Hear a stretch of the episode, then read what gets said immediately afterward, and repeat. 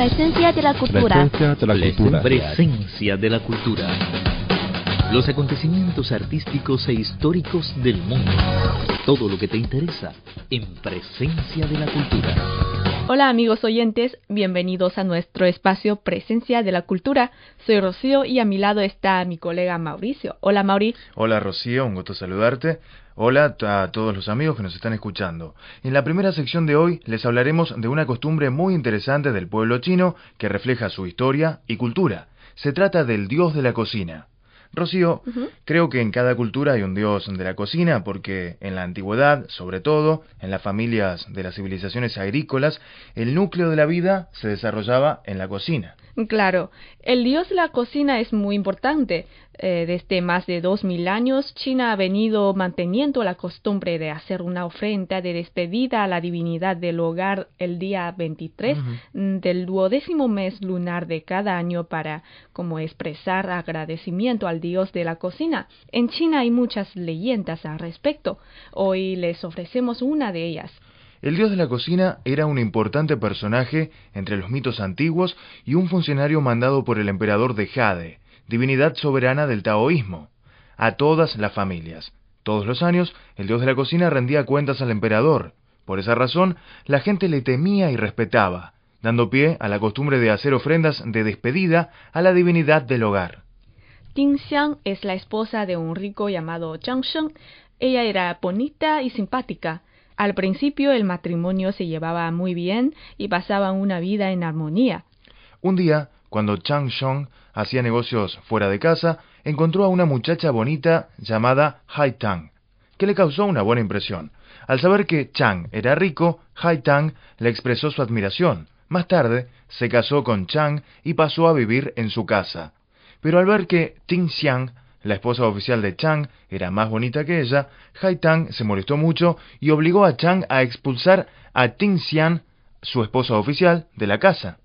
Una vez que Ding Xiang fue obligada a abandonar la casa, Zhang Sheng y Hai Tang se divertían todos los días y gastaban el dinero de forma desenfrenada.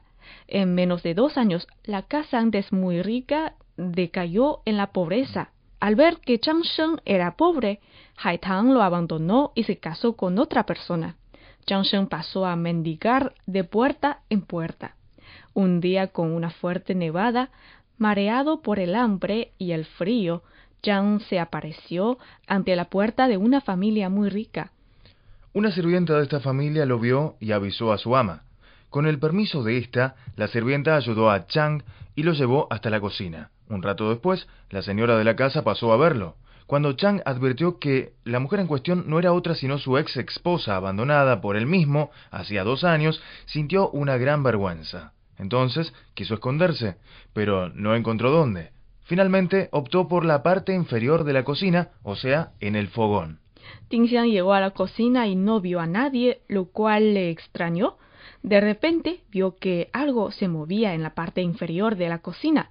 Después de reconocerlo, se percató de que era Chang Sheng, su ex esposo, que ya había muerto quemado. Enojada, le embarcó una profunda tristeza. Al poco tiempo, Xiang también falleció por depresión. Al enterarse de esta historia, el emperador de Jade consideró que Chang Sheng se mostró aún bueno porque se atrevió a reconocer su error. Entonces le denominó Dios de la cocina. Luego la gente consideró a Ting Xiang como diosa y pasó a colocar su estatua junto a la de Chang Shong en la cocina. En la antigüedad, para que el dios de la cocina dijera buenas palabras ante el emperador del Jade, la gente solía usar azúcar de cocina, que es un azúcar elaborado con cebada, con el fin de agradecer a este dios. Este azúcar era un poco dulce, pero muy glutinoso, tanto que incluso podía pegar la boca. La gente quería que el dios de la cocina hablara más palabras buenas y menos malas. Naturalmente, era una esperanza interesante y muy cómica. Rocío, ¿has probado este azúcar de cocina? Por supuesto, muy dulce y glutinoso. Bueno, este año también me gustaría experimentarlo. Bien, entonces seguro que te voy a traer alguno. Bueno, muchas gracias.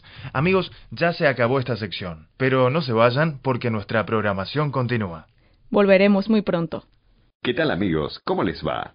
Están escuchando el programa Presencia de Cultura. Pintura, música, cine, cuentos, leyendas. Aquí todo lo hay. Un mosaico de la cultura.